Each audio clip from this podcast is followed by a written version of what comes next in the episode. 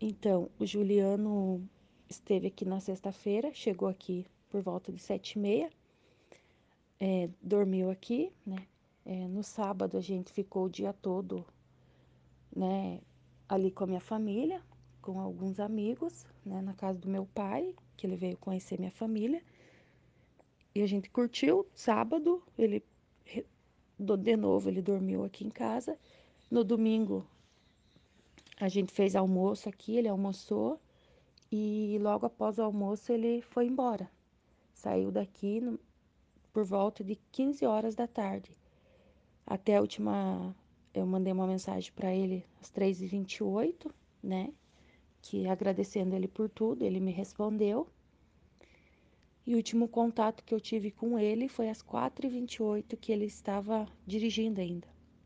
Mas que ele falou que já estava chegando em Ponta Grossa. E a partir daí eu não tive mais contato com ele. Eu mandei uma mensagem perguntando se ele já tinha chego aí.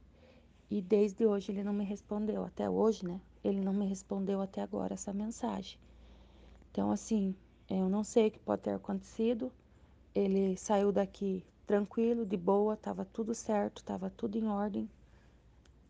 Aí a gente pede ajuda aí para encontrá-lo.